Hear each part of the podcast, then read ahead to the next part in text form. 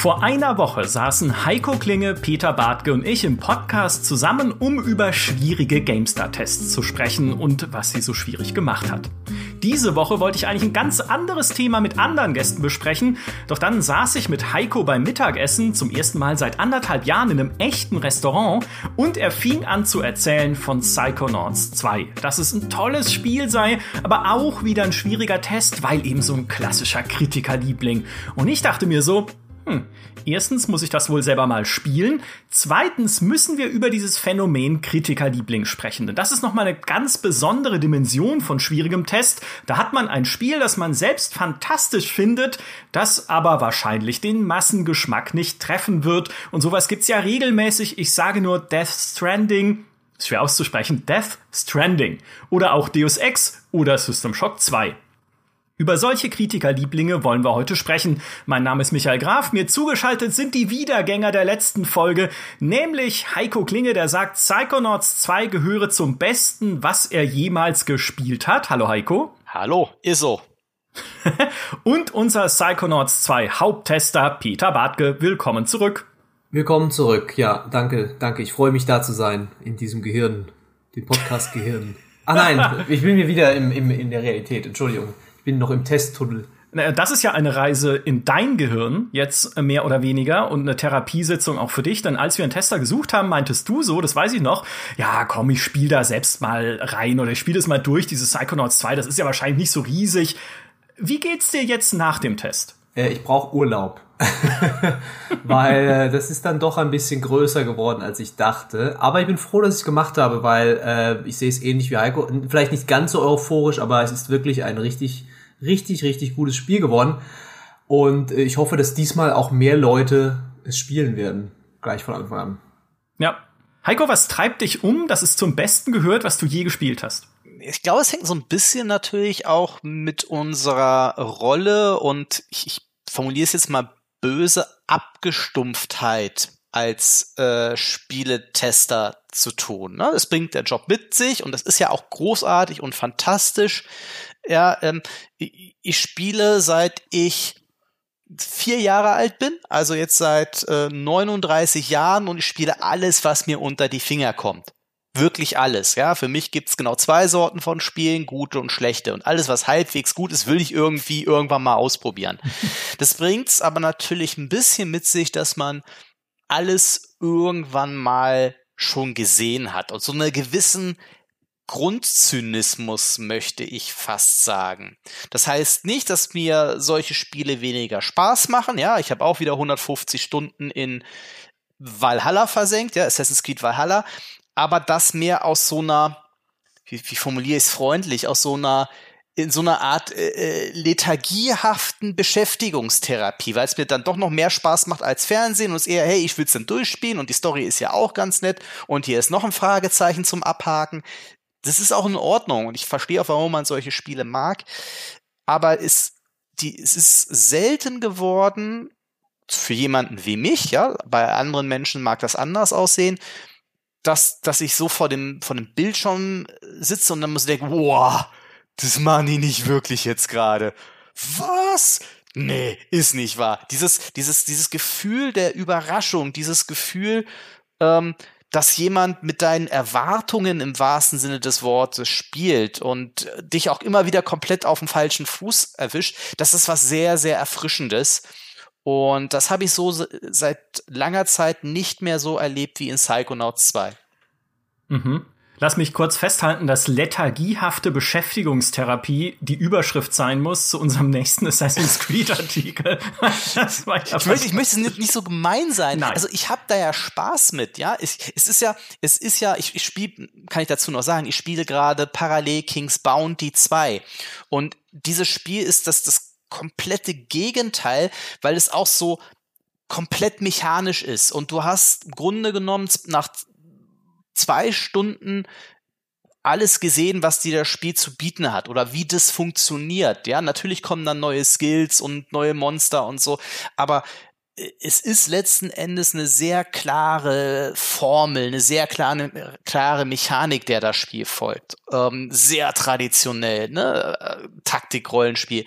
Und dann hast du halt dieses Psychonauts auf der anderen Seite, dass das halt immer wieder ähm, Dinge macht, die du so noch nicht gesehen hast. Mhm. Obwohl das Gameplay, kommen wir ja vielleicht noch zu, für, per, für sich gesehen relativ normal ist. Mhm. Ich finde, Psychonauts 2 merkst du wirklich, es ist ein Spiel, das auch von Leuten designt wurde, die genauso diese gleiche Spielehistorie haben, wie jetzt jemand in unserem Alter, die halt auch wirklich 20, auch 30 Jahre, 40 Jahre vielleicht sogar, ja, weiß gar nicht, wie lange das Gaming jetzt schon gibt am PC, aber äh, die alles schon mal gesehen haben irgendwie und die jetzt halt die Ressourcen gekriegt haben und jetzt macht's doch mal, macht doch mal euer Traumspiel. Ähm, und da stecken so viele unterschiedliche Einfälle. Also es ist ja wirklich kein Level wie der nächste. Es ist ja immer was, noch was Verrückteres, was so Absurderes, was ähm, eine ne neue Mechanik in dem Sinne, ja, es gibt eine neue Fähigkeit, die man benutzen muss. Es gibt eine, ich kann jetzt gar nichts genau sagen, aber es gibt, weil ich nicht spoilern will, aber ähm, da wird wirklich jeder Aspekt der menschlichen Psyche wird da so ein bisschen untersucht. Es gibt absurde Sachen, es gibt Groteskes, es gibt äh, Psychedelisches, äh, wo du denkst, du bist auf Drogen. Ähm, und äh, ich denke, genauso hat Tim Schäfer und die und seine Leute bei Double Fine haben sich auch so gedacht, so, ey, wir haben jetzt so ein, wir kennen so viele Spiele, wir wissen, was, was die, wie die ticken und jetzt machen wir einfach mal was, was auch noch Leute überrascht, die schon alles das gespielt haben. Und in dem Punkt hat sich halt Double Fine für mich jetzt auch wirklich selbst übertroffen, weil sie endlich mal ein Spiel gemacht haben, das diese coolen Ideen halt auch mit einem Gameplay zusammenbringt, das ähm, eben nicht wie bei King's Bounty, wo du nach ein paar Stunden dann halt alles gesehen hast und dann nur noch weiterspielst, um halt die Story zu sehen und zum bist halt, willst halt einfach fertig bekommen, ja. Äh, das ging mir bei ganz vielen Double Fine Spielen so und bei Psychonauts 2 ist es halt so, dass du halt immer noch mal überrascht wirst, immer noch mal es wird nicht langweilig, ja, es wird äh, es, es wird einfach bleibt frisch, mhm. aber ähm, das wäre nie und nimmer hätte nie funktioniert, wenn sie nicht von Microsoft aufgekauft worden wären und äh, quasi freie Hand gehabt hätten, alles zu machen, was sie wollen. Ja, ich finde, das ist ein ganz zentraler Punkt, den du auch ansprichst, dieser dieses Spiel mit Erwartungen und dieses, dieser Bruch von Erwartungen immer wieder mit neuen kleinen Ideen, die sie einfach eingestreut haben, um die Spieler zu überraschen, das ist was, was Psychonauts 2 ganz besonders macht. Aber wo ich wiederum sagen muss, ich hätte niemals mir dieses Spiel auch nur angeschaut, weil es eigentlich von seiner Grundprämisse her etwas ist, was ich nicht mag. Und jetzt lehne ich mich weit aus dem Fenster, weil das ist meine, ich sag mal, meine eine menschliche Schwäche, die ich habe, ist, ich mag solche abgedrehten Szenarien nicht, wenn sie nicht einigermaßen in der Realität noch grundiert sind und ein Fundament legen in unserer echten Welt. Und wenn man da ein bisschen in die Historie guckt von Tim Schäfer, dem Chefentwickler jetzt auch von Psychonauts 2, da sehen wir ein Spiel wie Day of the Tentacle und Day of the Tentacle habe ich geliebt, weil es ja immerhin noch in unserer echten Welt beginnt mit der Tentakel-Villa und dann kommen diese verrückten Zeitreisen zurück zu George Washington und dann auch in der Zukunft, wenn die Tentakel die Welt beherrschen und so. Das fand ich toll. Aber wenn ein Spiel von Anfang an so eine mir völlig fremde, skurrile, surreale Welt aufbaut, dann kann ich damit irgendwie nicht wirklich was anfangen und finde da auch irgendwie keinen so einen richtigen Zugangspunkt dazu normalerweise, wie zum Beispiel in Grim Fandango. Dieses Adventure auch von Tim Schäfer, wo man halt mit den äh, Skelettmenschen im Totenreich äh, rumrätselt, das ein Klassiker ist. Ich kann objektiv anerkennen, dass das absolut legendär ist, aber ich habe immer so gedacht, äh, Skelettmenschen, das ist irgendwie nicht so, das ist nicht meine Crowd irgendwie. Und so ging es mir auch bei Psychonauts, auch schon bei Psychonauts 1 damals. Ich kann auch da die Stärken der Spiele anerkennen, dieser Ideenreichtum, aber ich ich finde einfach den Zugang nicht so richtig und dann habe ich und dann brauche ich jemanden wie Heiko, ja, der dann mit mir beim Mittagessen sitzt und mir sagt, spiel das unbedingt jetzt dringend. Und ich glaube, das ist so ein bisschen der der Knackpunkt, oder? Wenn wir dieses Wort Kritikerliebling dann uns auspacken. Es ist einfach, ich will nicht sagen, dass ich den Massengeschmack repräsentiere, sonst hätte sich Stellaris noch besser verkaufen müssen dann eigentlich, aber mhm. ich glaube, das ist ein bisschen so, du, du brauchst irgendjemanden, der dir sagt, guck da bitte rein, es ist super. Oder? Ja, schwierig. Also äh, ma manchmal schaffen solche Themen ja auch den Sprung in den, in den Massenmarkt. Also womit ich so ein bisschen äh, verglichen habe, ja auch schon in unserem Gespräch, ich musste tatsächlich oft an, äh, also als ich Psychonauts äh, 2 gespielt habe, musste ich so ein bisschen an die Filme äh, von Quentin Tarantino denken. Ähm, auch weil, weil Quentin Tarantino ja auch so sehr häufig ähm, mit, mit, mit, mit Rhythmen arbeitet und in Sachen Rhythmus was völlig anderes macht, was Hollywood normalerweise macht, ne? Ähm, aber auch irgendwann vom Kritikerliebling zu jemandem geworden ist, der auch sowas mit Big Budget machen durfte und dann so ein bisschen Narrenfreiheit sich erarbeitet hat. Mhm. Ich glaube, das geht schon, also dass man von einem äh, von einem Kritikerliebling zu einem auch Big Budget werden kann. Ähm, ich glaube nur, dass der Weg im, im Gaming-Segment, dafür, dazu kommen wir vielleicht äh, später noch, viel, viel komplizierter und länger ist, weil einfach auch die Iterationen ähm, viel länger sind. Ich glaube auch so ein bisschen, dass jetzt die, die Remaster, Remake-Welle da ein bisschen was dazu beiträgt, auch wenn ich selbst kein großer Freund davon bin. Aber es ist natürlich so, dass das Spiele viel, viel schneller altern als äh, Filme. Ne? Du kannst, oder auch als Musik, ja, mich neulich erst wieder einen Pet Sounds von den, äh, von den Beach Boys angehört und habe mir gedacht, das ist so Indie, da, damals das kannst du heute eigentlich noch modern hören, ja. Und das äh, Album ist von 1967 oder so das kannst du halt mit Spielen häufig nicht. Ne? Das, da gibt's einen, einen stärkeren Bruch und bei Filmen ganz genauso. Da kannst du dir manche Filme aus den 70er, 80er, 90ern anschauen, wo du sagst, okay, die haben wenig von ihrem Reiz äh, und ihrer Wirkungskraft verloren und dieser, dieser, dieser Wirkungskraftverlust, der ist bei Spielen schon deutlich stärker. Deswegen ist es da schwieriger, aber es ist tatsächlich spannend, dass wir jetzt offensichtlich mit, das war eigentlich das, was mich bei, bei, bei Psychonauts am meisten überrascht hat tatsächlich, jetzt mal von den, von den inhaltlichen Überraschungen mal abgesehen, ähm, dass wir es hier offenbar mit einem Projekt zu tun hatten, wo der Geldgeber oder die Geldgeber wirklich gesagt haben, ja, macht halt, uns doch egal. Ja. Bei allen anderen Spielen von Double Fine, also mein bisheriges Lieblingsspiel von, von äh, Double Fine ist ja Brutal Legend, als, als Metal-Fan logischerweise. Und du konntest diesem Spiel, du konntest präzise sagen und zeigen den Moment, wo EA quasi gesagt hat, so, jetzt reicht's. Jetzt kriegt ihr kein Geld mehr, jetzt ist Schluss. Jetzt muss das Ding fertig werden. Na? Und das merkst du, Psychonauts, das hat ja Peter schon erwähnt, das ist schon krass, wie, wie weit die in diesem Spiel gehen durften. Ich würde fast schon sagen, frei jeglichen Marketingverstands. Ich kann mir nicht vorstellen, dass da jetzt die riesen Zielgruppentests gelaufen sind bei dem Teil. Ja.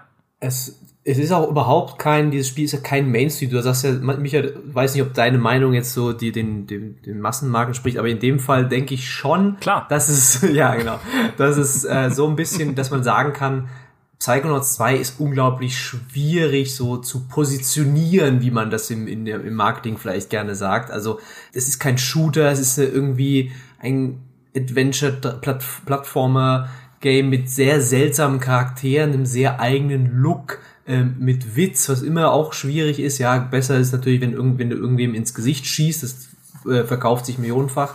Ähm, aber andererseits ist Psychonauts war so ein, ein, ein Longseller, äh, das ist ganz spannend. Das war ein unglaublicher Flop zu Release, als es halt als Disk-Version rauskam. Aber dann hat Double Fine irgendwann die Rechte bekommen vom damaligen Publisher, hat das Teil halt auf Steam mehr rausgebracht, auf, auf anderen Plattformen, äh, in die Online-Legenschaft. Und inzwischen hat es jetzt, glaube ich, 1,7 Millionen Exemplare verkauft, ja, also lange nach Release. Mhm. Ähm, und das ist halt so ein, ich denke, das ist ein Aspekt, den vielleicht auch Microsoft sieht. Man will etwas haben, das, wo man lange drauf zeigen kann. Guck mal, das haben wir gemacht, ja, das ist ein, ein äh, Seminal Game, ja, ein, ein, wie sagt man, ein besonderes, ein herausragendes Spiel. Ähm, und das ist im Game Pass, ja, übrigens, ja, das könnt ihr, könnt ihr spielen, wenn ihr unser Abo habt, dann habt ihr Psychonauts 2 und deswegen gerade da, glaube ich, nicht der Druck dahinter zu sagen, ey, dieses Spiel muss jetzt sofort Massen an ähm, Exemplaren verkaufen. Ähm, aber ich weiß auch von keinem anderen Unternehmen, dass sich das erlauben kann gerade, äh, weil selbst ein Sony muss sich denken, okay, wir müssen natürlich trotzdem, wir, wir buttern da so viel Geld in Last of Us oder God of War und die Dinger müssen sich dann halt auch sofort gut verkaufen. Microsoft kann sagen, naja, es ist uns erstmal egal, Hauptsache wir haben was Cooles im Game Pass äh, und die Leute bezahlen monatlich dafür. Das ist aber ein ganz entscheidender Aspekt. Ich glaube schon, dass der, dass der Abo-Service und es gibt vieles zu kritisieren am Abo-Services, aber ich glaube schon, dass ähm, dieser Abo-Service da bei dieser Entscheidungsfindung auch äh, eben Double Fine diese kreative Freiheit offensichtlich zu, zu gewähren. Also das Ergebnis spricht da ja für sich.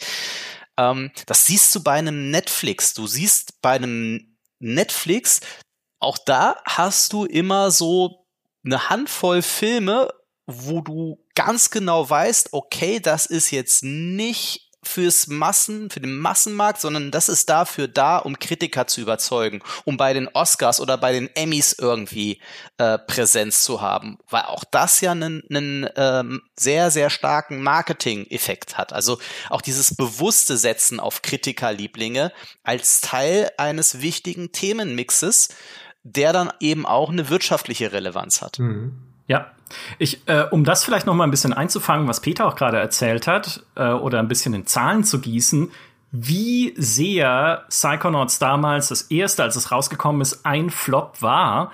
Das hat ja fast seinen damaligen Publisher ruiniert. Mhm. Das wurde vertrieben von Majesco, einem US-amerikanischen Publisher. Den kennt man vielleicht, weil die auch Blood Rain damals vertrieben haben, sehr erfolgreich in dem Fall. Aber dann hatten sie fürs Jahr 2005 genau zwei Projekte, wo sie sehr stark rein investiert haben und die sie große Hoffnung gesteckt haben. Und das war einmal Psychonauts und Advent Rising, falls sich der ein oder andere noch daran erinnert. Jetzt graben wir aber ganz tief. ja, also das, das war ein Spiel, ein Action-Adventure oder was auch immer, mit einer Story geschrieben vom Bestseller-Autor Orson Scott Card. Es war aber schlecht. Ja, also es war richtig schlecht. Das, und dann kam halt noch Psychonauts, das war richtig gut, aber hat sich dann im ganzen Jahr 2005 in Nordamerika 100.000 Mal verkauft, von April bis Dezember. Das ist eine absolute vollkommene Katastrophe. Und bis März 2012 hat dann später der Tim Schäfer mal im Interview gesagt, hatten sie 400.000 Verkäufe. Also das ist ein Desaster. Das Budget hat dann die Executive Producerin, die Carolyn S. Murdoch, irgendwann mal enthüllt, waren 11,5 Millionen Dollar, das da reingeflossen ist, also eine richtig stolze Summe. Und zwischenzeitlich konnte das Studio auch tatsächlich nur deshalb daran weiterarbeiten, weil sie einen Kredit bekommen haben von Will Wright, dem ehemaligen Sims-Macher, der dann Maxis verkauft hat, gerade an EA und da recht flüssig war. Er durfte dann zwar nicht in andere Studios investieren, das verbot ihm sein Vertrag mit Electronic Arts, aber er konnte ihnen halt Geld leihen. Und so haben sie dann halt diese Zeit überbrückt, insgesamt viereinhalb Jahre mit immer neuen Problemen. Auch dann gab es auch noch Streit im Team zwischen den Leveldesignern und den Künstlern, wer jetzt eigentlich das letzte Wort haben soll, so bei den coolen Ideen, die sie hatten. Also eine insgesamt enorm schwierige Geschichte. Und dann ist schließlich aber das passiert, was Peter gerade gesagt hat. Sie haben die Rechte zurückgekauft von Machesco um das Spiel dann in digitalen Stores anzubieten. Und das waren dann nochmal 1,2 Millionen zusätzliche Verkäufe und davon 700.000 im Humble Bundle. Also äh, tatsächlich vielleicht auch an dem Punkt, wo man jetzt nicht so viel nochmal mit dem Geld verdient hat, aber zumindest belegen konnte, okay, es scheint Leute zu geben, die vom Ruf von Psychonauts gehört haben und sich's dann mal anschauen wollten. Also was dann auch ein bisschen dieses ne, Kritikerliebling, Mundpropaganda, die, die es gespielt haben, lieben, scheinen es zu lieben. Also gucke ich es mir doch jetzt auch mal an. Und das hat schließlich dazu geführt, dass äh, Double Fine dann das Crowdfunding gestartet hat zu Psychonauts 2 auf fig.com. Haben sie 3,3 Millionen Dollar gefordert. Entschuldigung, ich muss, ich muss immer albern kichern, wenn du dieses Wort sagst. Figge. Figge. Meine Güte. Also, wo sind wir denn hier? Ja. Ein wenig, ein wenig Erwachsenheit, bitte, ja. 3,3 Millionen Dollar wollten sie, 3,8 Millionen Dollar sind es am Ende geworden, 24.000 Backer, also jetzt auch nicht so mega viele, aber mehr als bei Homeworld 3, um das nochmal kritisch anzumerken, das hat nur 1,5 Millionen eingenommen und 8.400 Backer, nämlich als persönliche Beleidigung, dass Homeworld weniger hat, ist aber egal, so. Und das war aber schon im Dezember 2015. Das Crowdfunding war erfolgreich dann im äh, Anfang 2016, im Januar 2016. Und seitdem haben sie an diesem Spiel so mehr oder weniger immer mal wieder gearbeitet. Und dann hat 2019 Microsoft Double Fine übernommen, hat Tim Schäfer auf die Bühne gebracht bei der E3-Pressekonferenz, nur damit er dort sagen konnte, jawohl, endlich müssen wir uns keine Geldsorgen mehr machen, ich kann mich komplett auf Psychonauts 2 konzentrieren. Und das ist so diese, ja, bisschen die Genesis dieses Spiels, wie es zustande gekommen ist. Also so aus der Asche damals dann doch wieder auferstanden, diese Marke. Ja, unglaubliche Geschichte eigentlich, weil ähm, normalerweise kriegen diese Spiele halt entweder gar keine Chance oder dann auch sicher keine zweite Chance. Also es ist ja absurd, dass ein Spiel nach 16 Jahren Nachfolger kriegt, der auch direkt an die Story anschließt. Ich glaube, also ich kenne jetzt persönlich kein, andre, kein anderes Spiel, das das so gemacht hätte oder wo ein Publisher gesagt hätte, ja, das gute Idee. äh, deswegen ist das schon mal fantastisch. Ja, so ein Warren Spector würde jetzt sicher gerne wieder bei Microsoft arbeiten, wenn er das hört. Ja. Ähm, dann könnte er sein Lieblingsspiel machen, einfach so. Ja, eigentlich ist es das, was THQ Nordic macht, nämlich altes Spiel zurückbringen, nur in dem Fall mit richtig viel Geld und nicht vielleicht eher mit so mittelfiel Geld, manchmal in manchen Fällen. Ähm, was du vorhin meintest, eine Sache, der ich widersprechen würde, ist, das kann nur Microsoft und andere können sich das nicht so leisten. Es stimmt zwar, dass es die anderen dann eher, also wenn wir so Activision angucken, dann geht's halt eher in Richtung Remaster, ne, mit irgendwie Tony Hawk, was dann irgendwie neu aufgelegt wird nach vielen, vielen Jahren, überraschenderweise, wo man auch sagen würde, das hätten sie nicht machen müssen. Aber wer so ein ähnliches Spiel im Portfolio hat, und ich habe es am Anfang schon genannt, ist Sony mit Death Stranding. Und das ist natürlich jetzt, wenn ihr die beiden Spiele vom Spielprinzip, von der Atmosphäre und von eigentlich allem hier vergleicht, abs absolut unterschiedlich. Ja, also Death Stranding und Psychonauts sind schon sehr weit an sehr unterschiedlichen Polen dieser großen Gaming-Leidenschaft äh, liegen die voneinander entfernt. Aber sie haben eines gemeinsam, glaube ich, nämlich als diese Spiele gepitcht wurden und vorgestellt wurden gegenüber der Entscheiderebene in ihren jeweiligen Publishern, müssen doch die Leute da gesessen haben und gesagt haben, was soll das? Ja, was, wo wollt ihr denn mit diesem Spiel hin? Also mir kann niemand erzählen, dass Hideo Kojima da steht bei Death Stranding und den Sony-Verantwortlichen so sagt, ja, es gibt halt viele Hollywood-Stars und sehr lange Filmsequenzen und das Ganze wird zusammengehalten, indem man zwischen den Missionen ganz lang durch karge Landschaften läuft, Geistern ausweicht und so sich halt dann irgendwie und, und irgendwie äh, Pakete ausliefert und sich so dann die weitere Story erarbeitet. Da sagt doch niemand, alter geil. Ja, das ist, das ist das Genre des 21. Jahrhunderts. Pakete ausliefern, Geister ausweichen, ganz viel Filmsequenzen. Sondern auch da, natürlich, Kojima hat auch einen großen Namen durch Metal Gear Solid, logischerweise, aber Tim Schäfer hat auch einen großen Namen halt aus noch älteren Tagen, wie gesagt, damals die LucasArts Adventures, Grim Fandango und so weiter. Aber trotzdem ist es doch auch in dem Fall auch bei Death Stranding eher so eine Prestige-Entscheidung zu sagen, wir erlauben diesem kreativen Talent seine Vision umzusetzen, damit es unserem Gesamtangebot gut zu Gesicht steht. Dass man uns halt nicht vorwerfen kann, hey, wir machen nur, äh, ich weiß nicht, jetzt Open Worlds nach Schema F oder wir machen nur Actionspiele nach Schema F oder irgendwie, ne, alles, was auf, auf eure Plattform kommt, ist irgendwie genormt sondern hey, wir haben auch ein Herz und auch in dem Fall richtig viel Geld, ne, darf man auch nicht vergessen. Das heißt ja nicht ein Herz für Indies, sondern wir haben Millionen für in dem Fall kreatives Projekt, um einfach dastehen und auch zeigen zu können, hey, sowas äh, gibt's bei uns auch. Ein bisschen, ein bisschen fühlt sich das bei Psychonauts für mich ähnlich an. Es ist ein Prestige-Ding für Microsoft. Schon mit dem Bonus, dass sie halt das Game Pass Abo haben, was einfach die Einstiegshürde dann auch niedriger macht für Leute zu sagen, okay, ich schau mir dieses verrückte Ding einfach mal an, weil ich habe ja schon den Game Pass und es kostet mich nichts. Aber dieses Muster erkenne ich dann doch auch anderswo. Hm. Ich glaube, ganz, ganz so romantisch würde ich es nicht sehen, tatsächlich, weil ähm, auch, auch da äh, ist, es, es ist eigentlich Management Usus, steht auch in den Büchern, dass du ähm, die, die, Bücher. Ja, also man, man, lernt es tatsächlich, dass, äh, ich meine, Apple ist ja wahrscheinlich das, das prominenteste Beispiel, dass dieses, wie es ja so, ne, um, um beim Business-Sprech zu bleiben, dieses Outside the Box Denken sehr, sehr wichtig ist, wenn ein Unternehmen erfolgreich sein muss. Wahrscheinlich ist es bei, bei Kunstformen noch wichtiger. Und da gibt's ja auch immer wieder, ich nenne es jetzt mal disruptive Elemente, die dann und ohne diese, diese, diese disruptiven Innovationstreiber, die, die Menschen, die alles mal oder Spiele oder Kunst, äh, oder Kunstwerk, die alles komplett auf links drehen, kann sich so etwas auch nicht weiterentwickeln. Ganz prominentes Beispiel aus der äh, Musikbranche ist etwa, ne, wie äh, die Musikmanager geschaut haben, als Queen denen gesagt hat, so, übrigens, die erste Single unseres neuen Albums wird sieben Minuten lang. In Zeiten des Radios. So, haben, haben auch alle gesagt, geht nicht. Und die haben gesagt, doch, muss, sonst machen wir nicht mit, ne? Und das war dann halt Bohemian Rhapsody. Ne? Ähm, mhm. Das, das gehört schon dazu und das sieht man ja auch im, im Gaming. Deswegen kommen halt auch so Innovationen und das kann vielleicht auch eine Kehrseite sein, so häufig aus Ecken, wo man sie nicht erwartet. Ne? Sei es sowas wie eine Minecraft, sei es sowas wie den, den, den Boom der Facebook-Spiele, ohne jetzt zu sagen, dass der gut war. Ne? Geht dann auch manchmal schnell wieder vorbei. Ähm, sprich, Innovation, das, das, das abseitige Denken, das wird auch konzernseitig benötigt.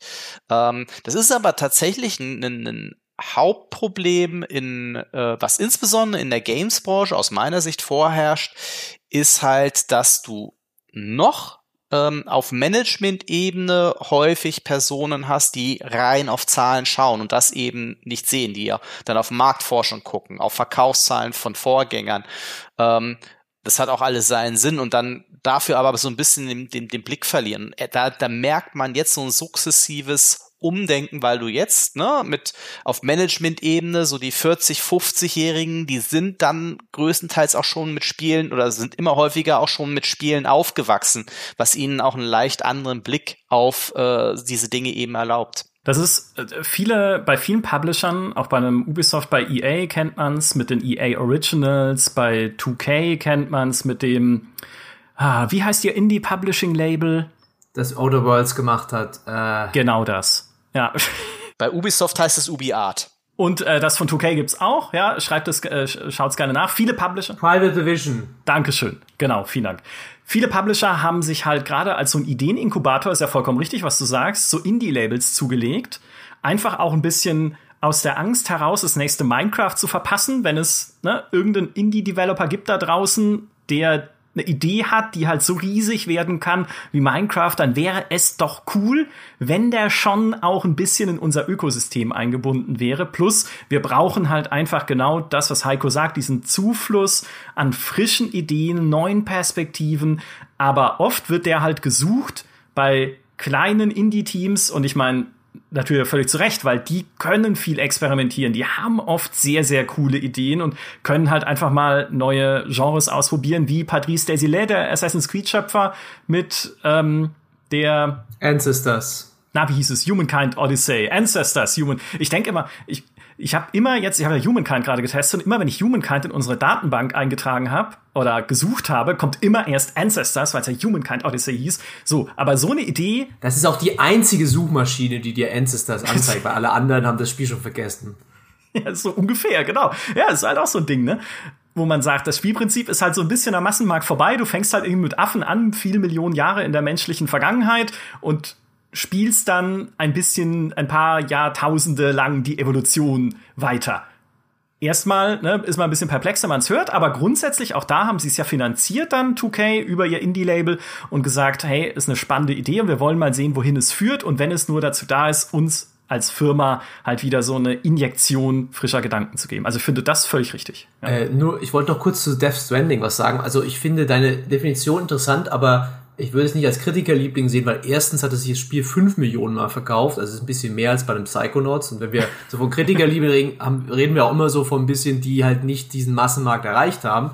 Das Spiel hat es halt total erreicht. Ich glaube halt vor allem wegen Kojima. Ja, wenn Kojima sagt, ich ja. höre bei Konami auf, Metal Gear nicht mehr, ich mache ein neues Spiel, das war sofort interessant für alle Leute, die Metal Gear halt wollten, äh, mochten. Ja. Und ähm, dann ist es halt auch äh, so, dass das Spiel ja durchaus kontrovers auch an, äh, diskutiert wurde, auch in der Spielepresse. Also es ist nicht so ein Spiel, wo alle sagen, das ist super geil, sondern ähm, da gab es ja durchaus unterschiedliche Meinungen. Ich meine, die GamePro hat damals der hat, glaube ich, über eine 90 gegeben, wenn ich mich nicht ganz 89. 89. Äh, bei der GameStar, dann als das Spiel dann für PC rauskam, hat es eine hohe 70 bekommen. Also, ähm, und international waren da auch sehr unterschiedliche Meinungen. Ja, ich bin auch der Meinung, das ist ein DAL-Simulator. Das macht für mich macht das keinen Spaß und ich kann mit Kojima sowieso nichts anfangen. Ähm, aber andere Leute sagen, das ist eines der, der irrsinnigsten Spielerlebnisse, die sie je gehabt haben. Ja, eines der fantastischsten Spiele. Also wie gesagt, ich komme dann eher bei diesen Kritikerlieblingen halt zurück zu äh, Warren Spector. Das ist für mich der der Mann, der die Kritikerlieblinge erfunden hat. Also, weil er sagt ja selbst, ich habe letztens gerade das wundervolle Buch äh, von Jason Schreier gelesen über ähm, ja die Zustände in der Spieleindustrie. Mir fällt gerade der Name leider nicht ein, wie es heißt. Äh, Press Reset, genau äh, wenn Leute gefeuert werden in der Spielindustrie. Und da gibt's auch ein paar spannende Zitate von Warren Spector. Und er sagt halt, ich bin zufrieden, wenn ich ein Exemplar mehr verkaufe, als das ich brauche, um die ähm, Produktionskosten zu finanzieren. Ja. Und er geht zu, ging immer zu den Leuten hin, zu diesen Zahlenschiebern, eben hat gesagt, ja, ich, ich plane halt einen kleinen Profit zu machen, ja. Und das haben die alle nicht verstanden, weil, weil da ist es, wenn du, wenn du ein Unternehmen hast, das halt ähm, börsennotiert ist, ja, da geht es darum, wie können wir denn den Profit ja verdoppeln am besten, ja. Immer und immer steigern, jedes Mal noch größer, immer größer werden. Und er wollte einfach nur ein gutes Spiel machen, das sich halt okay verkauft und es lohnt sich, aber nicht diese, diese extremen Wertsteigerungen schafft. Und dabei sind halt fantastische Spiele rausgekommen, aber irgendwie hatten diese Zahlenschieber halt auch recht, weil die Spiele sich auch nie so, zumindest nicht anfangs, immer so verkauft haben, wie sie es eigentlich verdient hätten. Da, da geht von Ultima Underworld über Thief äh, zu Deus Ex dann natürlich, also bei war ja nur so ein bisschen in beratender Funktion. Nicht zu vergessen, Disneys Epic Mickey. Epic Mickey, Mickey Disney? Ich verwechsel mal, ihr wisst schon, was ich meine. Es heißt anders in Deutschland, deswegen. Ah, ja. ähm, das ist auch, das hat sich tatsächlich auf der Wii damals das erste ziemlich gut verkauft. Ähm, aber äh, der zweite war dann äh, auf allen Konsolen und war dann gar nicht mehr, hatte keinen Mensch interessiert. Bethesda, Bethesda leistet sich ja auch mit Arcane ganz bewusst äh, ein Studio, das genau ja. diese Aufgabe letzten Endes hat. Ne? Ja, und ja. Äh, da hatten wir sie auch mal im Interview, das war sehr spannend. Die definieren sich auch so, ne? Die definieren sich vor allem über den Metakritik-Schnitt. Ja, und wer ist da mit federführend dabei? Harvey Smith, einer der, ähm, der bei Warren Spector in die Lehre gegangen ist und äh, ja auch, ähm, ich denke, Deus Ex 1 war ja der, ach Gott, irgendein Gameplay-Lead oder sowas. Und der, da siehst du halt das Erbe von, von seinem ehemaligen Mentor auch damit. Ja. ja, früher in einem Redaktionsteam zu Zeitungs, äh, in der Zeitungsära hätte man gesagt, es sind halt die Edelfedern.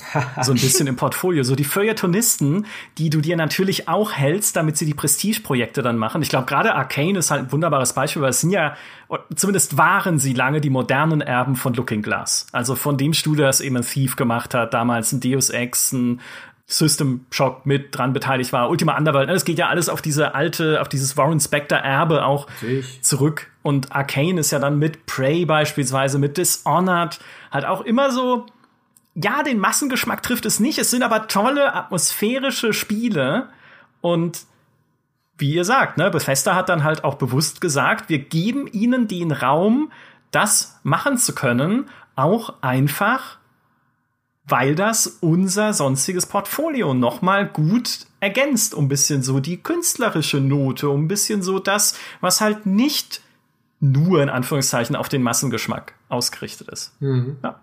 Ubisoft macht das auch. Mein Beyond Good and Evil.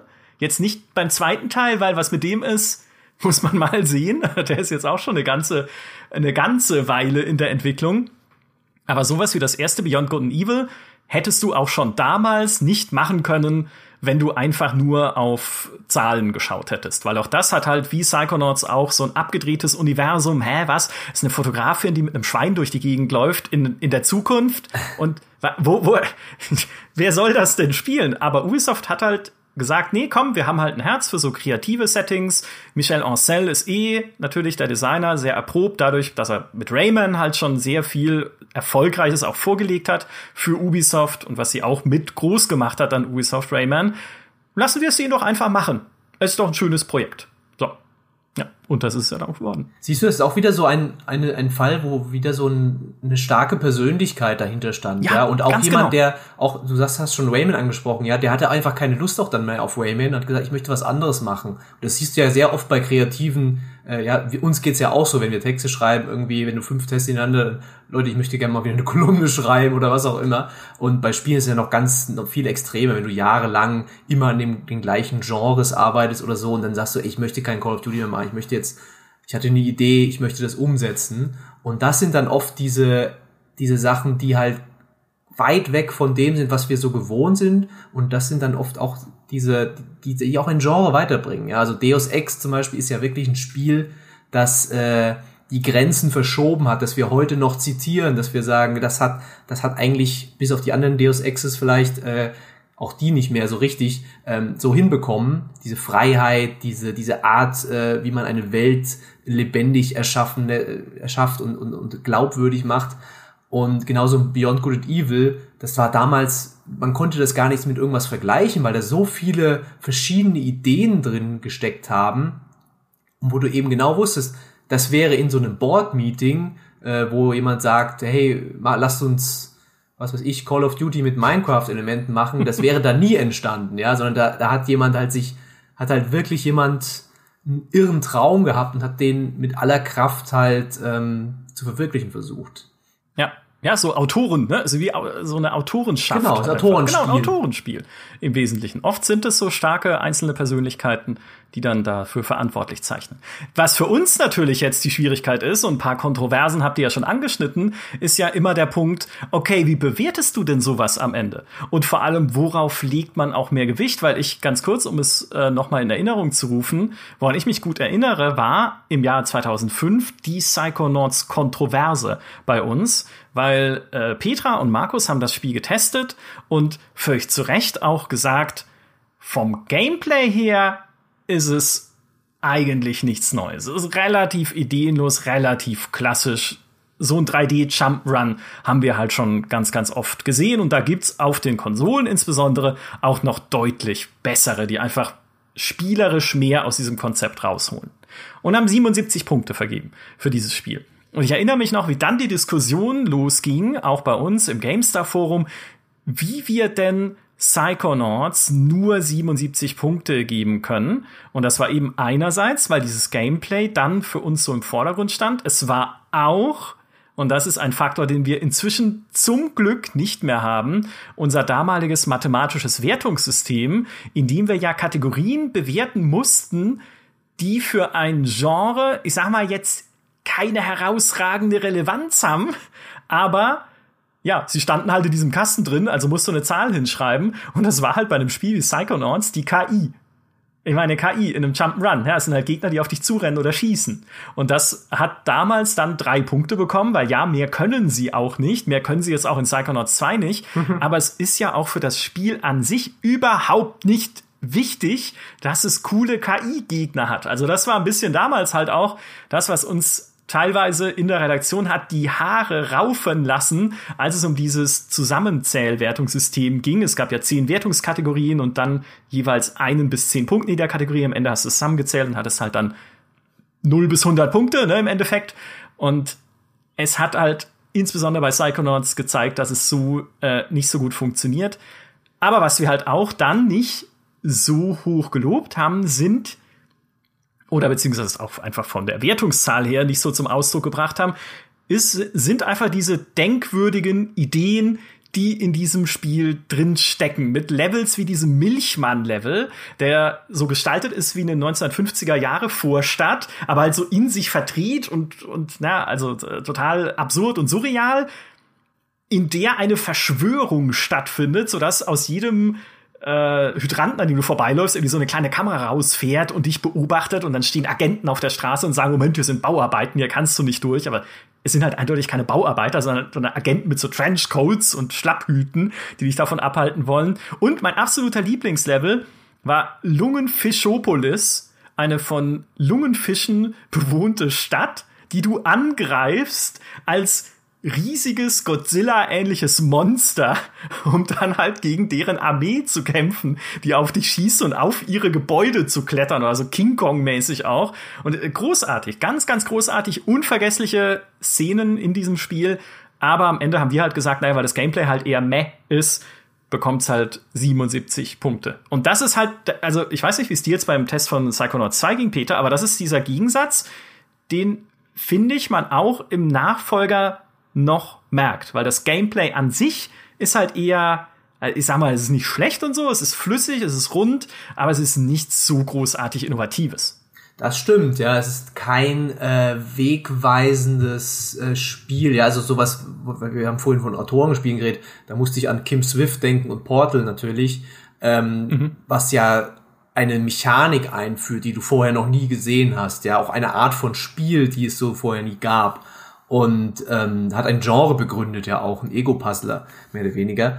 Ähm, und äh, das macht Psychonauts weder das erste noch das zweite natürlich nicht. Das ist einfach ein, sie nehmen einfach ein Genre, das gut funktioniert, das kennt man noch aus den 90ern, aus den 2000ern und bauen das halt so aus, ja. Es gibt halt diese, es, es lebt halt wirklich von dieser Kreativität, von den, was die Designer und die Künstler halt machen, ne? Nicht was der, weil jetzt, äh, ja, weil es da jetzt so geile, also es gibt schöne Fähigkeiten und so weiter und die du, die auch Spaß machen und alles, aber es bringt das Genre nicht voran. Wir hatten ja letztens mal einen Podcast wegen Innovation, ne? wie wichtig ist Innovation. Mhm. Und da wäre Psychonauts 2, wenn du es von der Warte betrachtest, natürlich in überhaupt nicht, das wäre überhaupt nicht auf dem Radar, würde das auftauchen, ja, wie innovativ ist das Gameplay? Null. Ja, also, also das ist, irgendwie hast du das alles schon mal gesehen äh, ob du jetzt da die Zeit anhältst kurz oder ja, du springst halt, meine Güte, das ist, das ist wirklich ein super altes Genre und dann ist halt die Frage, ist das, ist das schlecht, ist das schlimm?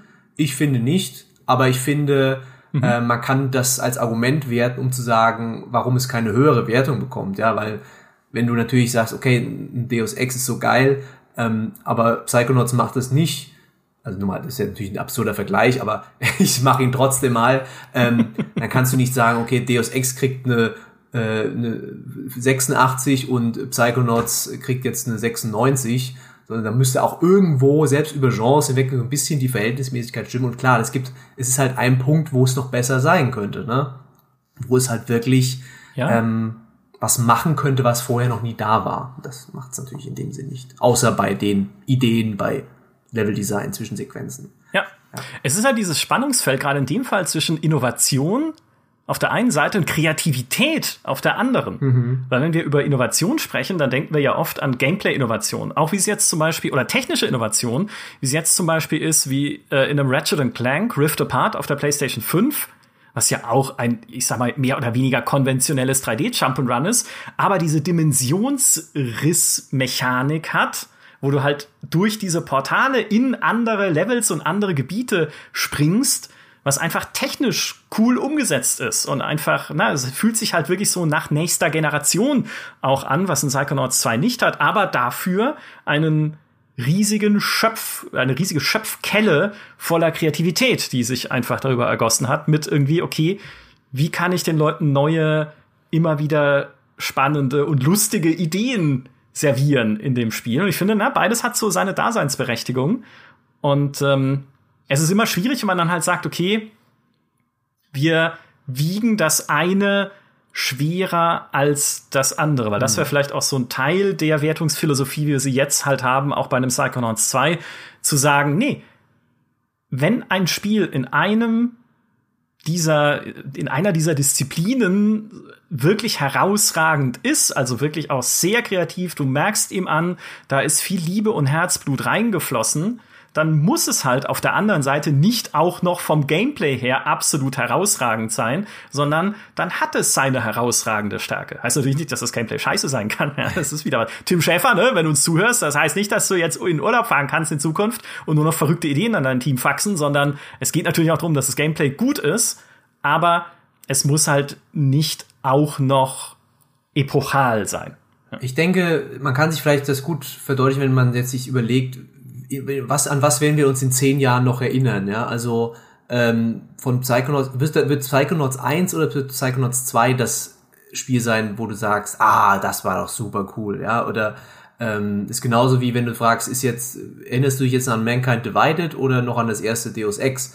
Das erste Deus Ex natürlich hat mehr, ähm, hat halt mehr äh, Neues gebracht und hat halt die, den, den Weg bereitet für sowas, obwohl Mankind Divided natürlich viel schöner aussieht und so, würdest du dich wahrscheinlich eher an das erste erinnern. Und ich denke, so wird es bei Psychonauts 2 auch sein. Du wirst dann einfach sagen, ja, das war ein super cooler Nachfolger, der sich toll auf die, toll auf die Ideen aufgebaut hat von dem ersten und halt auch neue Sachen gemacht hat. Und wirklich, also ich kann das Spiel auch nicht genug loben, ja, was da für Sachen drinstecken. Aber du, ich glaube, wir werden in zehn Jahren nicht sagen, ich weiß nicht, vielleicht Heiko, ja, der wird dann noch immer sagen, es war das beste Spiel, das er gespielt hat in 20 Jahren. Aber. Na gut, wir, wir reden ja auch jetzt ne, von einem Abstand von 15, 16 Jahren ne, zum ersten Teil. Und ich muss dazu sagen, ich habe das erste Psychonauts nicht gespielt. Das hat vielleicht auch eine, eine Wirkung ja, drauf, wie du das zweite jetzt wahrnimmst. Ne? Mit Sicherheit, ja. Man muss ja sagen, es ist auch, in, in Teilen fühlt sich Psychonauts 2 ja wirklich ein bisschen an wie ein Remake vom ersten Teil. Nicht von der Story her, die wird fortgesetzt, äh, auch die Story übrigens, die sie auch in einem VR-Ableger zwischendurch noch weiter erzählt hatten, was ja. das Ganze etwas vertrackter macht, als es vielleicht sein müsste. Aber so vom Spielprinzip her, von dem, was du machst in den Levels, du, du sammelst genauso wie im Ur-Psychonauts so zum Beispiel so Erinnerungszeichnungen ein, die dir bei deinem ersten Durchlauf durch ein Level auch schon so grob den Weg vorgeben. Ah ja, okay. Also hier gehen die Erinnerungsdinger irgendwie also gibt's eins, das ganz oben an der Wand ist, also muss ich da wahrscheinlich klettern oder hochspringen oder mich von Luft hochblasen lassen oder sonst was. Also die zeigen dir schon so bei deinem ersten Durchlauf grob, wo du hin musst, damit man so einen roten Faden hat durch den Level. Und das war im ersten Teil halt schon genauso. Also so grundlegend erfindet es sich nicht neu. Es baut noch Sachen oben drauf, klar, aber es ist, also man merkt schon natürlich seine, sein Erbe glaube, das ist beim Nachfolger ja auch absolut legitim. Also da bin ich ein bisschen anderer ja. Meinung als ihr tatsächlich. Also ich, ich bin schon der Meinung, äh, dass es einige Meilensteine in der Kultur gibt. Und da würde ich tatsächlich, auch wenn ich jetzt den ersten Teil nicht gespielt habe, ich habe mir Videos angeschaut und mich schon damit beschäftigt, ähm, wo du dann schon das Gefühl hast, hier hat jemand die Chance gehabt, etwas wirklich zu Ende zu denken. Also ähm, Spiele, mein, bei Spielen ist mein Lieblingsbeispiel Assassin's Creed, ja, wo die Mechaniken auch schon im ersten Teil drin war, aber ich fand halt, dass Teil 2 sie wirklich erst zu Ende gedacht hat. Und dass durch das Skripten und die Story da noch was Entscheidendes dazu kam. Oder ja gut, äh, Star Wars Episode 5, Alien 2. Ich, ich, bin, ich bin ein Freund der zweiten Teile, kann man tatsächlich sagen. King's Bounty 2 auch so ein äh, tatsächlich ein Beispiel gerade, ein aktuelles. Ähm, ja, aber es ist, äh, was meine Eselsbrücke so ein bisschen ist, wir, wir denken ja immer sehr stark darüber nach, ähm, wer ist die Zielgruppe für dieses Spiel? Wer könnte sich dafür interessieren.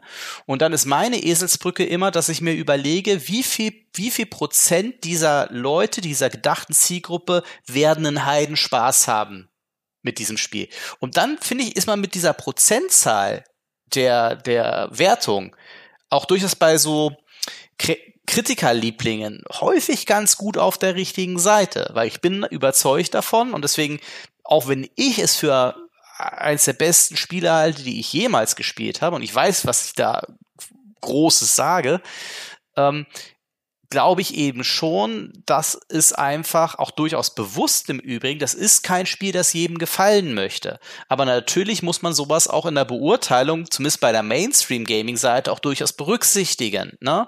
Und auch den Leuten klar machen, wem gefällt das nicht? Um noch mal kurz meine King's Bounty Analogie zu äh, herauszuholen.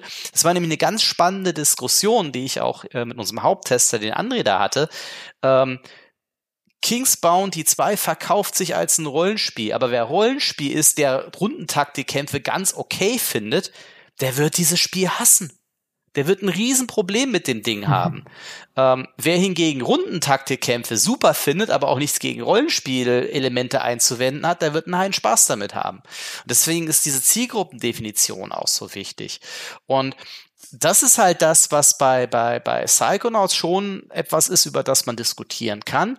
Ähm, und da finde ich es ganz interessant, weil dieses Spiel schreit dir schon ins Gesicht, hey, ich bin Kunst, ja, ich bin clever oder ich will clever sein. Und es gefällt sich auch ganz gut in dieser Rolle, muss man mal ehrlich sagen. Ne? Also ähm, auch das hat's im Übrigen gemein mit, mit Quentin Tarantino, wenn ich finde. Also das Spiel hört sich schon sehr gern reden und gefällt sich schon sehr, sehr gern in seiner Cleverness und Quirkiness. Ja, Kojima auch, ne? ja, ein bisschen auch, ne? Also da, da gibt's ein paar Parallelen. Ähm, aber da ist es halt letzten äh, Endes wichtig, dass das, sagen wir ja nicht, äh, können wir nicht oft genug sagen, lest halt den Text. und ähm, da wird das dann, glaube ich, ganz gut aufgedröselt. Und dann sollte man hoffentlich die Wertung dann halbwegs nachvollziehen können. Ja. Nichtsdestotrotz bin ich hier der Meinung, dass ähm, diese, diese hohe 80er-Wertung und Ihr sagt zwar, ja, das Spiel selbst ist nicht so innovativ. Ich bin aber halt der Meinung, dass das Spiel dass die Art des Storytellings, die Art des Leveldesigns und es hat sich halt bewusst dafür entschieden, hey, wir machen das Gameplay relativ konventionell, weil wir bei allem anderen halt frei drehen wollen. Ich glaube schon, dass es gewissermaßen eine bewusste Entscheidung auch war. Das auf jeden Fall, glaube ich auch tatsächlich, dass man einfach sagt, da, allein dadurch, das sparst du dir ja auch viel Arbeit, also jetzt nicht, nicht despektierlich gemeint, sondern du, du weißt einfach, ich habe ein Konzept, das funktioniert ich meine, allein was für irre Geschichten dieses Spiel mit Perspektiven macht. Ja, und jetzt stell dir doch vor, du hättest jetzt irgendwie um mal eine Portalkanone oder so. Es würde ja hinten und vorne nicht funktionieren. Oder du würdest äh, dich nach kürzester Zeit links und rechts übergeben müssen. Ja, aber ich meine, das, äh, das ist ja genau der Grund, warum ein Portal das beste Spiel aller Zeiten ist, weil das beides schon ganz gut vereint. Also es vereint einerseits Skurrilität und Witz, ne, durch GLaDOS, durch die Gespräche, die du führst, durch das Setting, der Companion Cube und so weiter. Und auf der anderen Seite kreatives Gameplay mit der Portal Gun. Das vielleicht aber nur als Einschub jetzt, äh, weil es mir vorhin schon mal eingefallen war, als es so um dieses Thema Kreativität und Innovation ging.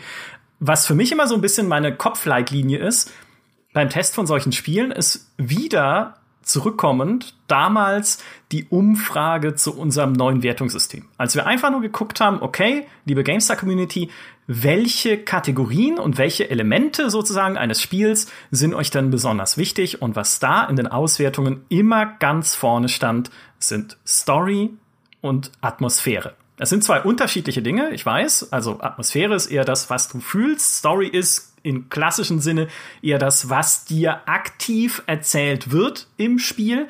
Aber beides sind enorm wichtige Stützpfeiler für euch, ja, wie geil ihr ein Spiel findet. Und deswegen ist immer auch für mich so im Hinterkopf, selbst wenn ein Spiel vom Gameplay her nicht komplett ausgefeilt ist, selbst wenn es halt noch so seine Fallstricke hat, wenn ich ein sehr atmosphärisches Setting habe oder eine sehr coole Story erzählt bekomme, wie es ja beispielsweise in einem Forgotten City ist und so weiter und so fort, dann hat dieses Spiel voraussichtlich bei der GameStar Community und insbesondere bei der Plus Community, die vielleicht noch einen größeren Singleplayer-Bezug halt auch noch hat als vielleicht so der Mainstream da draußen, der dann eher Call of Duty spielt oder Battlefield oder so Online-Sachen, dann hat dieses Spiel da schon mal einen Stein im Brett.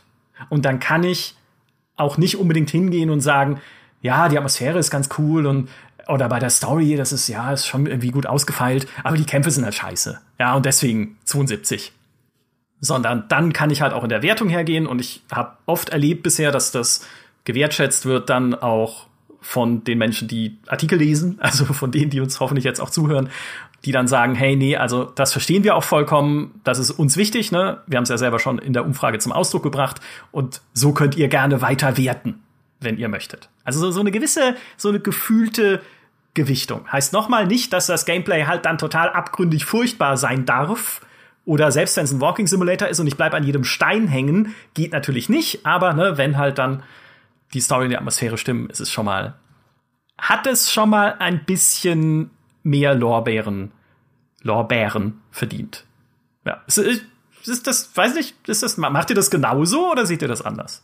Ähm, naja, man muss schon äh, sein Publikum kennen, denke ich. Und wenn du weißt zum Beispiel, dass GameStar-Leser gerne Strategiespiele spielen, dann ist es halt auch, denke ich, auch in, in Ordnung, wenn du dann sagst, okay, da kann ich ein bisschen mehr ähm, ein bisschen mehr darauf eingehen, kann ich sagen, okay, jetzt aus einer ganz generellen Perspektive wäre vielleicht Spellforce 3 gar nicht, wäre vielleicht nicht so gut, ja, aber wenn ich sagen kann, Ey. nein, nein, nur theoretisch, ich habe es auch, ich habe es durchgespielt, mir hat's gefallen. Ähm, aber dann kannst du sagen, okay, aber das bietet viele von den Sachen, wo ich weiß, dass Leute das mögen ähm, und dann ist es ja, du schreibst ja nicht für äh, ja den Roboter draußen, der alle Tests durchgeht und sagt, ja, hier hast du aber einen Punkt über Metacritic, das geht aber gar nicht, sondern du schreibst ja für Leute, die auch ähm, ja, unterhalten werden wollen und wo du auch, die auch ein Neues von ihren Lieblingsgenres ja auch ähm, haben wollen. Du hast natürlich auch so einen, einen bisschen eine Art Perpetuum mobile bei solchen Geschichten. Es ist aber übrigens auch nichts, äh, äh, nichts Besonderes im Journalismus, wenn du äh, jetzt auch im politischen Journalismus, wenn du eine Taz äh, liest, äh, kannst du mit einer anderen politischen Berichterstattung und anderen Schwerpunkten rechnen als jetzt bei der Welt. So es ist so. Du weißt, was man kriegt. Und natürlich gibt's dann auch so eine Art DNA, die sich durch die Redaktion zieht und von der Redaktion sich auf die Leserinnen und Leser überträgt. Und das ist auch einer der Gründe, weil das natürlich bei einer GameStar zum Beispiel tendenziell Aufbauspiele und auch vielleicht typisch deutsche Rollenspiele, würde ich es jetzt mal nennen, ähm, sicherlich im internationalen Vergleich einen höheren Wertungsschnitt haben, weil wir wissen oder weil wir einfach Leute in der Redaktion haben, denen das gefällt, was oder schon immer Leute hatten, denen das gefällt, was wiederum auch Leserinnen und Leser anzieht, denen das gefällt, was wiederum die Redaktion darin bestärkt, mehr zu diesen Themen zu machen. Ihr, ihr versteht, worauf ich hinaus möchte. Ähm, und natürlich bemüßte ich trotzdem um Objektivität, Neutralität. Es geht sich aber nicht aus, dass ähm, jede Redaktion, auch jede Gaming-Redaktion eine gewisse DNA in sich trägt. Das ist völlig normal. Ja, und unsere hat äh, einerseits Story und Atmosphäre, andererseits natürlich ist ganz klar Aufbauspiele. Also, ich, also dachte, das ist ich dachte, du sagst Maurice. Das andere Ende. Und sie sehen, und, und was, was, was die Zielgruppe auch äh, wirklich vereint, das muss man an der Stelle auch nochmal sagen, ähm, sie sehen alle sehr, sehr gut aus, sind sehr beliebt. Hochintelligent. Und ähm, generell auch sehr intelligent, ja. Redest du jetzt über die Redakteure oder über die Leser? Ich bin mir jetzt unsicher. Weil Alle. Ah, Insbesondere okay, Podcast-Hörerinnen und Hörer haben das als verbindende Charakteristika. Die vielleicht letzte Frage, die wir uns noch stellen können, ist eine sehr spannende, finde ich, nämlich wird das Schule machen? Ihr habt auch schon gesagt, ne, Death Stranding hat sich fünf Millionen Mal verkauft, wobei ich glaube, wenn das nicht von Hideo Kojima wäre, dann würden wir nicht über fünf Millionen sprechen. Und das Sony-Marketing hat da auch noch einiges mit zu tun. Also das hat Sony auch schon natürlich sehr clever und gut beworben, dieses Spiel, dass man auch lange rätseln musste, worum geht's da überhaupt. Aber hey, es ist mit Norman Reedus und ähm, äh, Mats Mikkelsen. Mats Mikkelsen? Nee, ich kann den Namen nicht richtig. Also der eine Typ da, der eine Schauspieler und viele andere noch, Bekannte, die natürlich damit spielen. Also so, ne, war halt schon immer so ein bisschen umweht von sowas Besonderem, dieses Spiel. Aber wenn man es jetzt auch sowas sieht wie Psychonauts 2, klar, Microsoft will natürlich sein Game Pass pushen. Microsoft hat eine gut gefüllte Portokasse, sage ich mal. Also auch, dass die sowas machen, ist, glaube ich, nicht ungewöhnlich. Aber glaubt ihr, dass es jetzt auch noch andere Publisher geben wird, die sagen, komm, lass uns jemandem, der halt was ein bisschen Besondereres macht, was nicht so mainstreamiges, lass uns demjenigen richtig Geld in die Hand drücken, um halt ein richtig cooles Prestigespiel zu bekommen? Oder ist es was, was wir selten sehen werden? Ich glaube, wir werden das in Zukunft wesentlich häufiger sehen. Viel, viel häufiger, als wir uns das momentan selbst in unseren kühnsten Träumen äh, überhaupt vorstellen können. Ähm, auch das hat einfach mit der, mit der Gesellschaftsdurchdringung von Spielen zu tun. Es wird einfach immer wichtiger werden, dass du mit Spielen ähm, in, ins, ins Feuilleton kommst, dass du äh, Kritikerlieblinge hast, dass du etwas in deinem Abo-Service-Angebot hast, über das die Leute reden, über das ähm, diskutiert wird, vielleicht auch etwas, das kontrovers diskutiert wird, weil äh, du willst ja oder du musst ins Gespräch kommen. Und das wird, das wird in Zukunft immer, immer wichtiger werden, je mehr Spiele auch die Gesellschaft durchdringen und auch tatsächlich je mehr ähm, Abo-Services eben sich als Marktteilnehmer etablieren. Aus der Nummer, da bin ich heilfroh drum, das ist der positive Aspekt sicherlich vom, vom Siegeszug der Abo-Services. Aus der Nummer kommt die Branche nicht mehr raus, auf keinen Fall. Ja, das ist ja erfreulich. Peter, willst du die dann alle testen? bitte nicht, nein.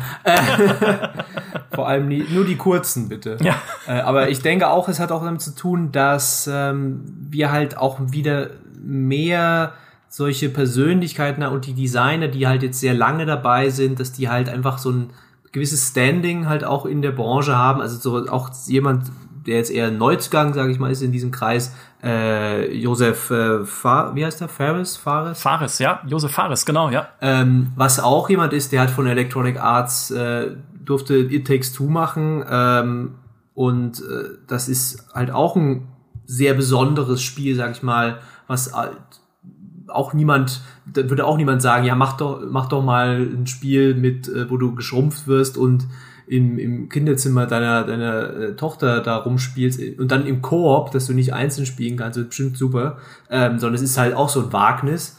Aber ähm, wir haben ja viele Leute ähm, schon gesagt, Warren Spector, Michel Ancel, ähm, jetzt Tim Schäfer, das sind einfach inzwischen und da werden immer mehr Leute von davon halt auch entstehen und kommen und bekannt werden, wo dann die Publisher sagen können, hey, wir wissen, der hat gute Ideen, dem geben wir jetzt einfach mal, den lassen wir einfach mal machen, weil der hat sich in der Vergangenheit oder sie natürlich auch ähm, hat sich in der Vergangenheit so oft äh, bewährt ähm, und dann geben wir dem einfach mal eine Chance, ja. Und ich denke auch, dass wir das öfter sehen werden, aber es wird nicht die die Regel werden, ja. Es ist immer noch wir müssen immer noch denken, der Spielemarkt ist so hart umkämpft, es gibt so viele Spiele ähm, und es ist auch schwierig bei so einem Millionenbudget dann halt dieses Risiko einzugehen. Es können sich halt auch nicht wirklich, kann einfach auch nicht jeder ähm, dieses Risiko eingehen. Deswegen wären das im Grunde noch immer isolierte äh, äh,